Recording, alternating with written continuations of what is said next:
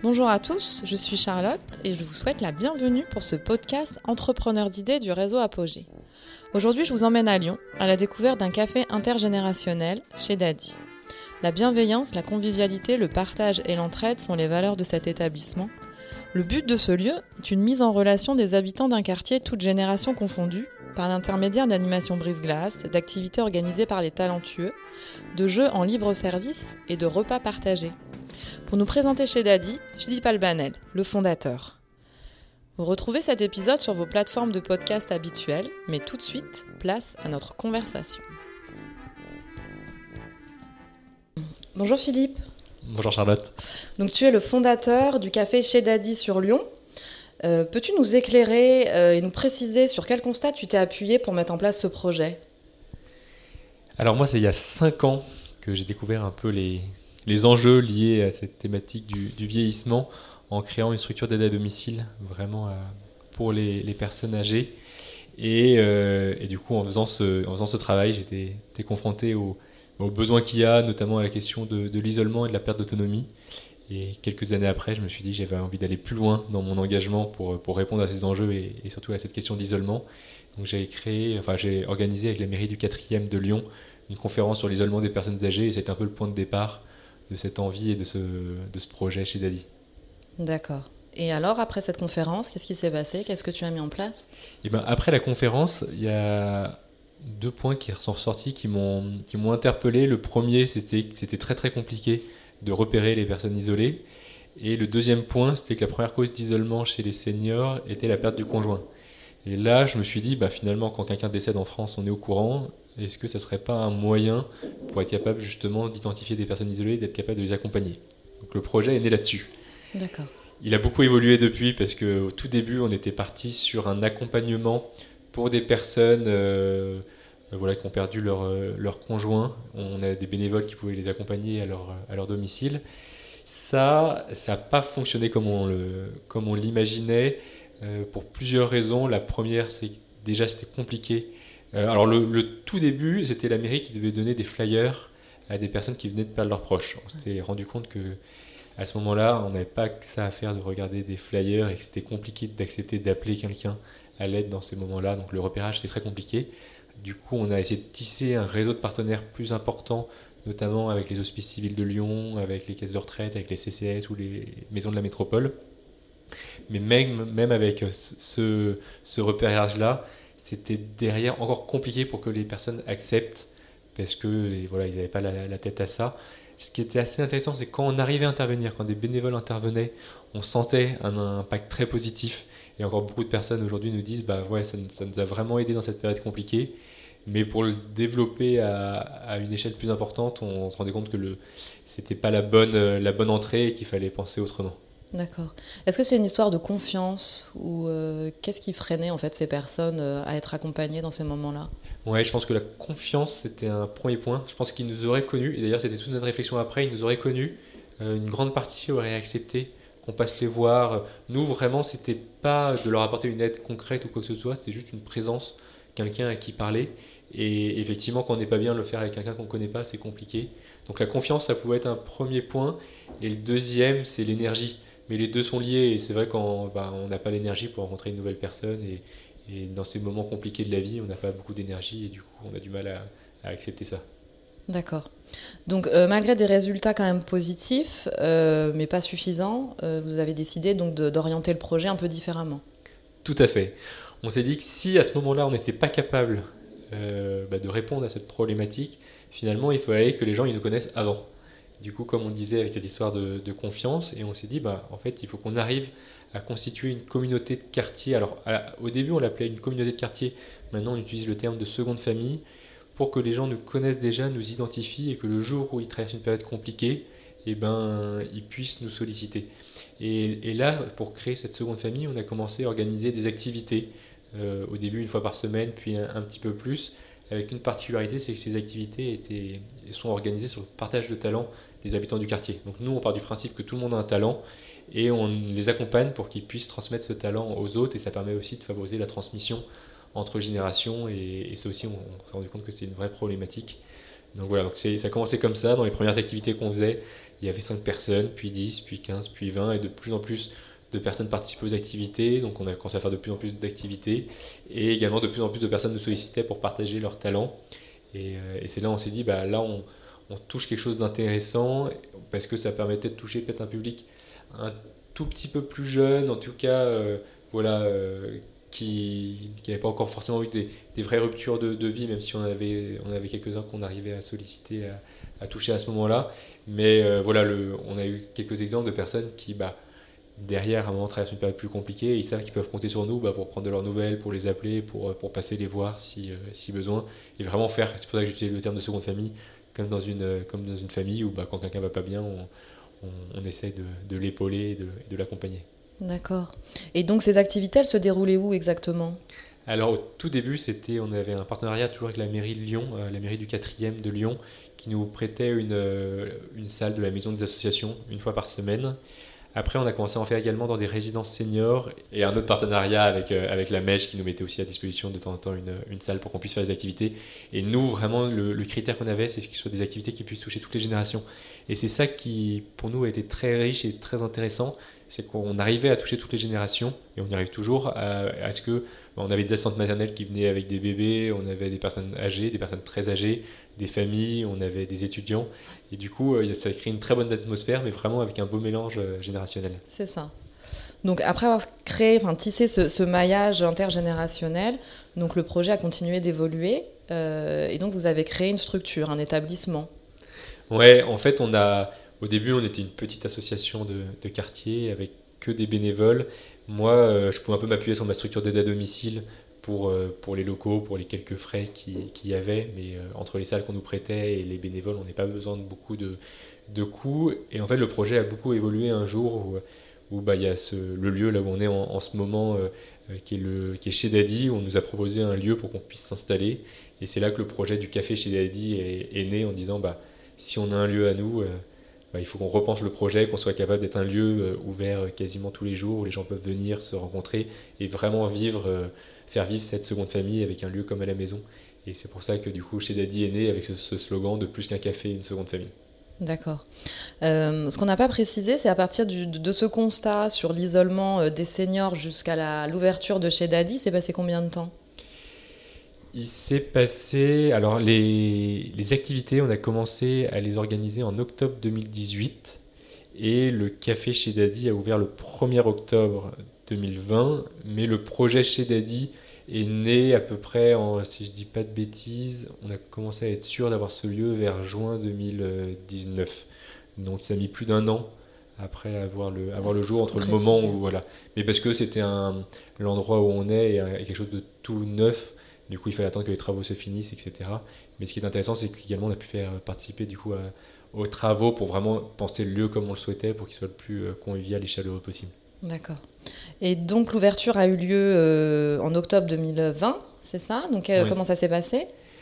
Alors, ça a été vraiment une super réussite très fatigant parce que bah, c'est dans des conditions compliquées, en termes organisationnels, avec euh, bah, la crise qu'on connaît, et, ouvrir un café à ce moment-là, pour beaucoup, ça paraissait un peu une, absurdité, mais pour nous, c'était important justement de. Bah, cette période montre encore plus qu'il faut que le lien est important et, et, ces liens, notamment ces liens de proximité. Du coup, nous, ça nous a encouragés. On est ouvert au 1er octobre, euh, dans des conditions compliquées, mais euh, ça a été vraiment une belle réussite parce que beaucoup, beaucoup de personnes sont, sont passées, euh, des personnes du quartier, toutes générations confondues. Et entre le 1er octobre, on a ouvert et le 10 octobre, on a fermé parce que c'est le moment où, où, euh, l'État a demandé à ce qu'on ferme notamment à, Lyon les, restaurants et les cafés.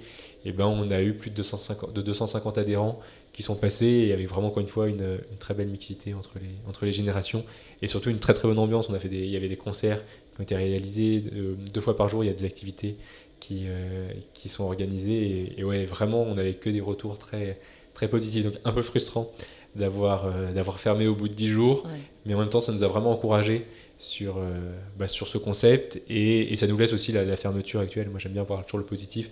Ça nous laisse le temps aussi bah, de, en utilisant ces 10 jours, de voir qu'est-ce qui a fonctionné et qu'est-ce qui a moins fonctionné pour être encore capable de, quand on rouvrira, j'espère bientôt, et qu'on soit encore meilleur. Oui, c'est ça. Et de réadapter finalement et d'affiner un petit peu le, concept. Oui, tout à fait.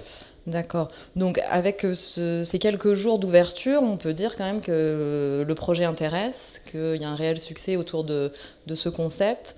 Euh, à votre avis, pourquoi? Qu'est-ce que vous pouvez attribuer donc à ce projet? Qu'est-ce qui fait que justement ça fonctionne et que les gens s'intéressent à ce type d'établissement? Alors, pour, pour commencer par quelques, quelques chiffres, et, je trouve que ça, montre vraiment la, la problématique qui existe en France, c'est qu'aujourd'hui, on a 33% des personnes âgées de plus de 75 ans qui sont en situation d'isolement en France dans les grandes villes, mais on se rend compte que cet isolement touche toutes les catégories de population, aussi bien en ville qu'en milieu rural. Et il y a une forte augmentation depuis plusieurs années, notamment due à l'éclatement du réseau familial et à la diminution des relations de proximité. Et nous, ce qu'on veut, et c'est pour ça qu'on utilise vraiment ce terme de, seconde famille auquel je, tiens, c'est vraiment de se dire il faut être capable, si on veut lutter durablement contre l'isolement, d'être capable de créer euh, bah, ce qu'on appelle des secondes familles de proximité, que dans son quartier, on soit capable de rencontrer du monde, d'être capable de pouvoir s'entraider. Et nous, on a, dans le projet chez Daddy, il y a trois piliers. Le premier pilier, c'est la convivialité. C'est quand on va chez Daddy, on, passe un bon moment, on rigole, on, ouais, c'est vraiment chouette. Tout est pensé pour que ce soit le plus chaleureux possible. On peut euh, prendre un, verre de vin, on peut se prendre une bière, on peut commander une planche. Mais euh, le deuxième pilier, c'est également, contrairement à un café classique, on est, tout est pensé pour qu'on puisse se rencontrer. Il euh, n'y a pas de table individuelle, c'est des tablés de, de minimum 6 personnes et quand on arrive, et eh ben on va s'installer dans une tablée où il y, il y a encore de la place qui permet les rencontres. Il y a également des, deux fois par jour, il y a des activités qui sont organisées toujours sur le partage de talents des habitants du quartier. Sur les temps du midi, il y a des repas partagés où les gens ils peuvent venir avec leur propre, repas, on mange ensemble. Donc ça, tout ça vraiment pour favoriser la rencontre. On a également, euh, grâce à nos bénévoles, des, animations brise-glace pour que les gens, encore une fois, puissent se rencontrer. Donc ça, c'est vraiment pour la rencontre. Et le troisième pilier, c'est l'entraide. Et en fait, pour nous, le plus important, c'est qu'une fois qu'ils arrivent dans la famille de Daddy, eh ben, ils savent qu'ils pourront compter sur nous et jusqu'à la fin de, de, leur vie, ils auront cette famille sur qui ils peuvent compter. Nous, euh, quand quelqu'un arrive, si on sent que la personne, déjà si elle est du quartier et si euh, peut avoir un risque d'isolement ou quoi que ce soit, on prendra au moins une fois par mois de, de ses nouvelles pour voir comment ça va. Si jamais euh, la personne elle traverse une période compliquée, on va avoir nos bénévoles qui vont être capables d'aller l'accompagner euh, à son domicile pour l'aider dans cette période compliquée. Si jamais la personne elle se casse la jambe, on a un service véhiculé pour être capable d'aller les chercher pour qu'ils puissent continuer à se déplacer. Donc vraiment, vraiment tout penser pour que on puisse toujours euh, bah, participer à la, à la, vie de cette famille et ça c'est ça c'est important pour nous. Et pareil, c'est ce réseau d'entraide qu'on essaie de développer. Et si un jour on a besoin d'une aide pour monter une commode, et ben on sait qu'on a on a des membres, euh, ce qu'on appelle les daddies, qui, peuvent donner un coup de main et des gens du quartier qui peuvent donner un coup de main pour, pour le faire. Donc c'est ça, je dirais, la force de ce projet, c'est que c'est vraiment euh, un projet global euh, où on essaie de vraiment de penser pour qu'on, que chacun puisse y trouver sa place. Et aussi, dans le café, quand on y va, il y a, y a un espace pour les, pour les enfants avec un petit espace jeu. il y a une grande terrasse qui est très sympa pour que l'été, on puisse passer un bon moment c'est vraiment cette, euh, la globalité de ce projet qui, pour moi, est intéressant. C'est ça, oui. Et c'est surtout là, je comprends encore plus la notion euh, de famille, en fait. Pour le coup, euh, quel que soit le problème, quelles que soient les difficultés, on peut s'appuyer sur les daddies ou sur les gens qui, viennent ici comme une famille, en fait, comme un, oncle, un frère, une sœur qui viendrait vous aider, mais pour n'importe quelle raison, finalement. c'est ça qui est intéressant. Vous n'êtes pas orienté sur juste quelques domaines d'accompagnement j'ai l'impression que quoi qu'il arrive, vous êtes là, quoi. Juste une présence et quelqu'un sur qui on peut compter euh, pour finalement, euh, enfin voilà, tous les problèmes de la vie courante euh, qu'on peut avoir, comme comme on peut faire appel à nos proches quand on a un souci, quoi. Ouais, c'est vraiment vraiment ça. Et ce terme famille, il est beaucoup, il nous a beaucoup parlé au moment du premier confinement, du confinement de mars, parce que c'était une période où bah, tout le monde était confiné et, et, ceux qui en souffraient sûrement le plus étaient les personnes âgées, parce qu'en plus, eux, ils avaient vraiment interdiction de sortir, de faire quoi que ce soit, même de faire leurs courses. Il y avait vraiment ce, gros stress, parce que c'est les, personnes les plus à risque. Et nous, à ce moment-là, on a eu un, on a fait un peu un appel à, bénévolat pour, bah, pour aider les personnes pendant cette période. Et on a eu 150 bénévoles qui nous ont rejoints pour faire des courses pour les personnes âgées, pour faire des appels de convivialité, pour, on a fait un concert dans une résidence senior, on a fait un challenge tricot euh, dont les confections euh, ont été offertes à l'hôpital de la Croix-Rousse. Et en fait, c'est vraiment là où on s'est dit, bah, ouais, c'est ça, c'est que même dans des périodes compliquées, il y a le confinement, d'être capable de créer cette, euh, cette famille et, de se dire, bah ouais, on a des familles, je parlais de l'éclatement du réseau familial, c'est que dirais pas que c'est une problématique parce que c'est aussi bah, l'évolution de la société avec ses, aspects positifs et négatifs. Mais en tout cas, l'éclatement du réseau familial fait que eh ben, on est, dans une famille, on peut être éparpillé géographiquement et que euh, bah, de temps en temps, il y a des situations où c'est important d'avoir des gens sur qui on peut compter euh, à côté de chez soi. Et du coup, vraiment, nous, c'est ce qu'on souhaite euh, apporter. Tout à fait. Et donc, par rapport à ce confinement et à la crise sanitaire, apparemment, vous avez vraiment su vous adapter et donc proposer d'autres services. malgré la fermeture de l'établissement, vous avez proposé donc aux bénéficiaires finalement un accompagnement différent, mais, mais voilà, un accompagnement réel pour passer le cap un petit peu de, de cet isolement. Oui, bah en fait, vraiment, on s'est dit, bah, on peut pas ne rien faire parce que c'est un moment où il y a si, on veut lutter contre l'isolement et qu'on ne fait pas quelque chose à ce moment-là, alors qu'il y a un besoin énorme et un isolement très fort, pour nous, on aurait, on aurait loupé notre mission. Du coup, on a réfléchi et, et en, en, mars, ce qui nous paraissait le plus évident, c'était vraiment cette partie aide pour les courses et les appels de convivialité. Là, ce qu'on a mis en place là, sur le confinement de novembre, encore des, courses pour quelques personnes qu'on avait fait, mais on, sentait que, on sent que le besoin est moins là parce que je pense que le stress est moins fort qu'en mars et du coup les personnes osent quand même plus sortir. Mais on a, on a maintenu les appels de convivialité où là on, sent une forte demande et on sent aussi des personnes qui sont bah, moralement plus touchées encore qu'en mars parce que ça. Ça, fait long en plus avec l'hiver, etc. Ça fait une longue période euh, comme ça. Et par contre, ce qu'on a mis en place en plus, c'est des activités en, en visio euh, et également un accompagnement informatique à domicile pour des personnes pour vraiment aider les personnes à installer euh, bah, des outils qui permettent de maintenir le lien. Euh, voilà, donc ça c'est des choses qu'on a, qu'on a mis en place là sur ce confinement. D'accord, ouais, super. Euh, pour ce projet, est-ce que tu peux me préciser un petit peu le modèle économique? Oui, on a un modèle économique qui est, qui est particulier. Alors on a, on a une partie qui est simple, comme dans un café, où quand on y va, on peut, quand on commande, on a des produits à la carte. Si on commande une bière, un verre de vin, une limonade, des planches, des bocaux, euh, donc ça, on paye le, prix qui est affiché sur la carte. Mais après, on est très différent d'un café classique parce que on a également pas mal de choses qui sont en libre service. Par exemple, on ne va pas payer pour du café, pour du thé, pour des jus de fruits ou, même des pop-corns qu'on va avoir en libre service. Là, les gens, quand ils viennent, ils peuvent se servir eux-mêmes. Euh, tout est, c'est un buffet en, libre service. Et par contre, ce qu'on demande aux, personnes, c'est qu'une fois qu'ils ont, au moment où ils partent, euh, ils payent, mais c'est à prix libre, donc ils donnent ce qu'ils veulent en fonction de, euh, bah, de leur revenu, du moment qu'ils ont passé, s'ils ont passé un bon ou un mauvais moment, en fonction du temps où ils sont restés ou en fonction de ce qu'ils ont consommé. Et du coup, c'est eux qui fixent leur, euh, prix. Là-dessus, en fait, nous, on parle un peu de d'abonnement. Alors, soit c'est des abonnements à la journée, ils payent euh, sur la, journée. Et du coup, quand, quand, on a cet abonnement, ça permet d'avoir l'accès au buffet, ça permet d'avoir accès aux activités, aux repas partagés. On a des jeux de société en libre service et aux animations.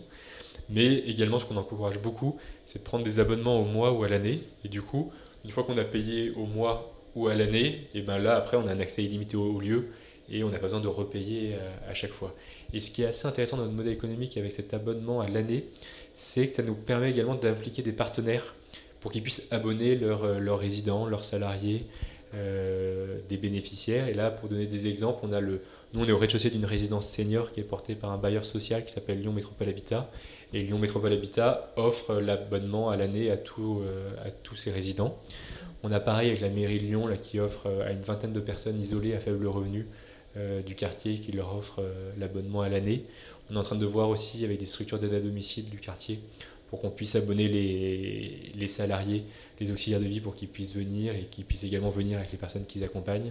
Donc voilà, ça c'est quelque chose aussi sur notre modèle économique qui est, qui est intéressant parce que bah, déjà ça fidélise et en plus nous en termes de, bah, de modèle économique ça nous permet de voir sur l'année, d'avoir une visibilité plus confortable que quand on est juste à, vendre des produits à carte où chaque jour on va stresser de savoir qui vient ou qui ou qui vient pas. Ouais. Donc, euh, donc, ouais, ouais. donc, un modèle économique plutôt euh, plutôt sécurisé et, euh, et, fiable, a priori. Voilà, en tout cas, pour l'instant, il fonctionne bien. Tout n'a pas été parfait, parce que notre discours, par exemple, sur l'histoire du prix libre, on s'est rendu compte que pour euh, pas mal de personnes âgées, c'était perturbant. Et du coup, ils nous demandaient, mais qu'est-ce que je donne C'est pas évident. Et du coup, c'est pas évident. Donc là, je pense qu'on a encore des choses à améliorer. Parce que pour nous, c'est impossible de mettre un prix fixe, parce que entre la personne qui va rester une demi-heure et prendre un café et celui qui va rester toute la journée, ça n'a pas la même valeur. Mais du coup, euh, voilà, il faut vraiment qu'on encore travailler notre discours. Il faut suggérer peut-être. Suggérer. Oui, bah, c'est ce qu'on fait en tant que les personnes insistent vraiment. On leur dit bah qu'est-ce que vous avez consommé? Bon, un café, bah, je sais pas quel prix vous donnez un café, et dans ce cas, ils donnent par rapport à ça. Mais, euh, mais, voilà. Après, pour, pour beaucoup, ça, ils comprennent, mais encore, pour certains, c'est perturbant. Oui, c'est perturbant. C'est pas classique, en fait, comme, comme fonctionnement.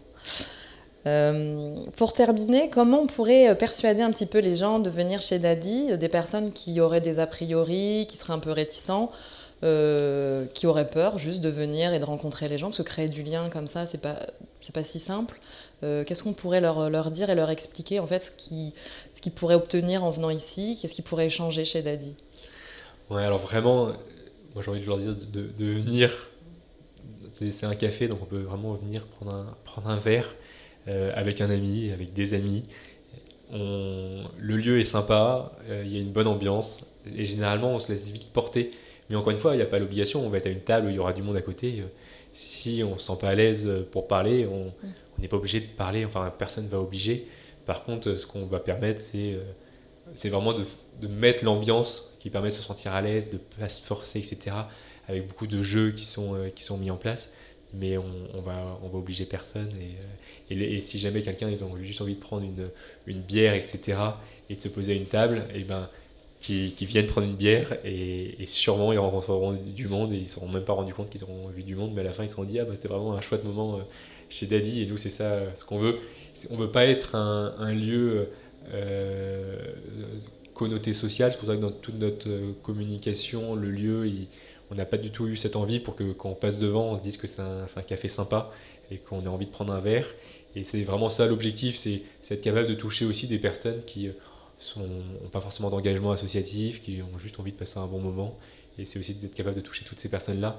Donc euh, c'est pour ça qu'on on encourage, il y a de la bonne bière, il y a du, a bon vin, donc euh, voilà, ça permet de passer un bon moment. C'est clair. Et comme on ne peut pas le voir, je vous confirme, effectivement, l'endroit est, très chouette et, très chaleureux. Euh, concernant l'établissement chez Daddy, y a-t-il des projets futurs, une évolution future que tu souhaites envisager? Est-ce que tu peux nous en parler? Oui, alors nous, on a vraiment, et c'est dans, notre vision, cette envie que dans chaque quartier, dans chaque village, il puisse y avoir des lieux un peu comme chez Daddy qui, euh, qui se créent, et du coup des secondes familles qui se, créent. Aujourd'hui, alors c'est très tôt pour en, parler, mais ce qu'on veut, c'est accompagner des porteurs de projets qui, euh, qui s'y retrouvent dans les, les, valeurs du projet, qui ont envie de porter des lieux comme ça, et bah de pourquoi pas que nous on puisse les accompagner de s'appuyer sur notre expérience pour, pour créer des, des chez. Et, euh, et là aujourd'hui, il y a des, il y a, une possibilité d'ouverture d'un autre chez Daddy dans le deuxième arrondissement de Lyon qui, est en, en cours de réflexion. Et du coup, j'espère qu'en 2021, euh, il y a un deuxième chez Daddy qui puisse voir le, jour. D'accord. Donc l'idée, ce serait vraiment d'essaimer en fait ce concept et de pouvoir un petit peu le, voilà, le mutualiser et, le proposer à d'autres euh, arrondissements, d'autres villes. Euh, et voilà, pourquoi pas au niveau national par la suite. Ouais, alors ça, on, on verra, mais oui, en tout cas, c'est vraiment l'objectif. C'est en tout cas, on voit qu'il y a ce besoin. Alors après, est-ce que c'est des chez Daddy ou d'autres noms Ça, on ne, sait pas, mais en tout cas, oui, moi, je crois dur qu'en faire qu'il y a besoin de lieux comme ça un peu partout. pour pouvoir en faire profiter un maximum de, de personnes. Ouais. Merci beaucoup Philippe pour nous avoir fait découvrir ton projet solidaire. On espère une réouverture très rapide chez Daddy et on invite ben, tout le monde qui souhaite venir à se rendre chez Daddy prochainement. Euh, tu peux nous rappeler l'adresse? Alors on est au 28 de rue de Cuire à la Croix-Rousse, donc 69004. Et vous pouvez pas louper, il y a des grands stores, euh, grands stores jaunes avec des parasols jaunes, avec marqué chez Daddy et une grande terrasse. Et on vous attend dès que ça rouvre, on espère assez rapidement. Nous aussi. Alors on mettra le lien euh, du site internet euh, associé au podcast. Euh, et, voilà, on souhaite une, belle réussite à, ce projet. Merci beaucoup. Merci Charlotte. À très bientôt. Bientôt. Voilà, j'espère que cet épisode vous aura fait découvrir un projet inspirant. Merci à Philippe et bravo pour ce concept. On vous souhaite de réouvrir très prochainement. J'ai retenu de cet échange les éléments innovants que je vous partage ici une remise en question des contours d'un projet en fonction de son impact, la prise en compte des données de terrain pour façonner son projet, un modèle économique original, et l'entraide de proximité pour faire face à l'isolement social. Vous retrouvez les références citées dans le descriptif de l'épisode sur vos plateformes d'écoute. Rendez-vous début février pour notre prochain épisode.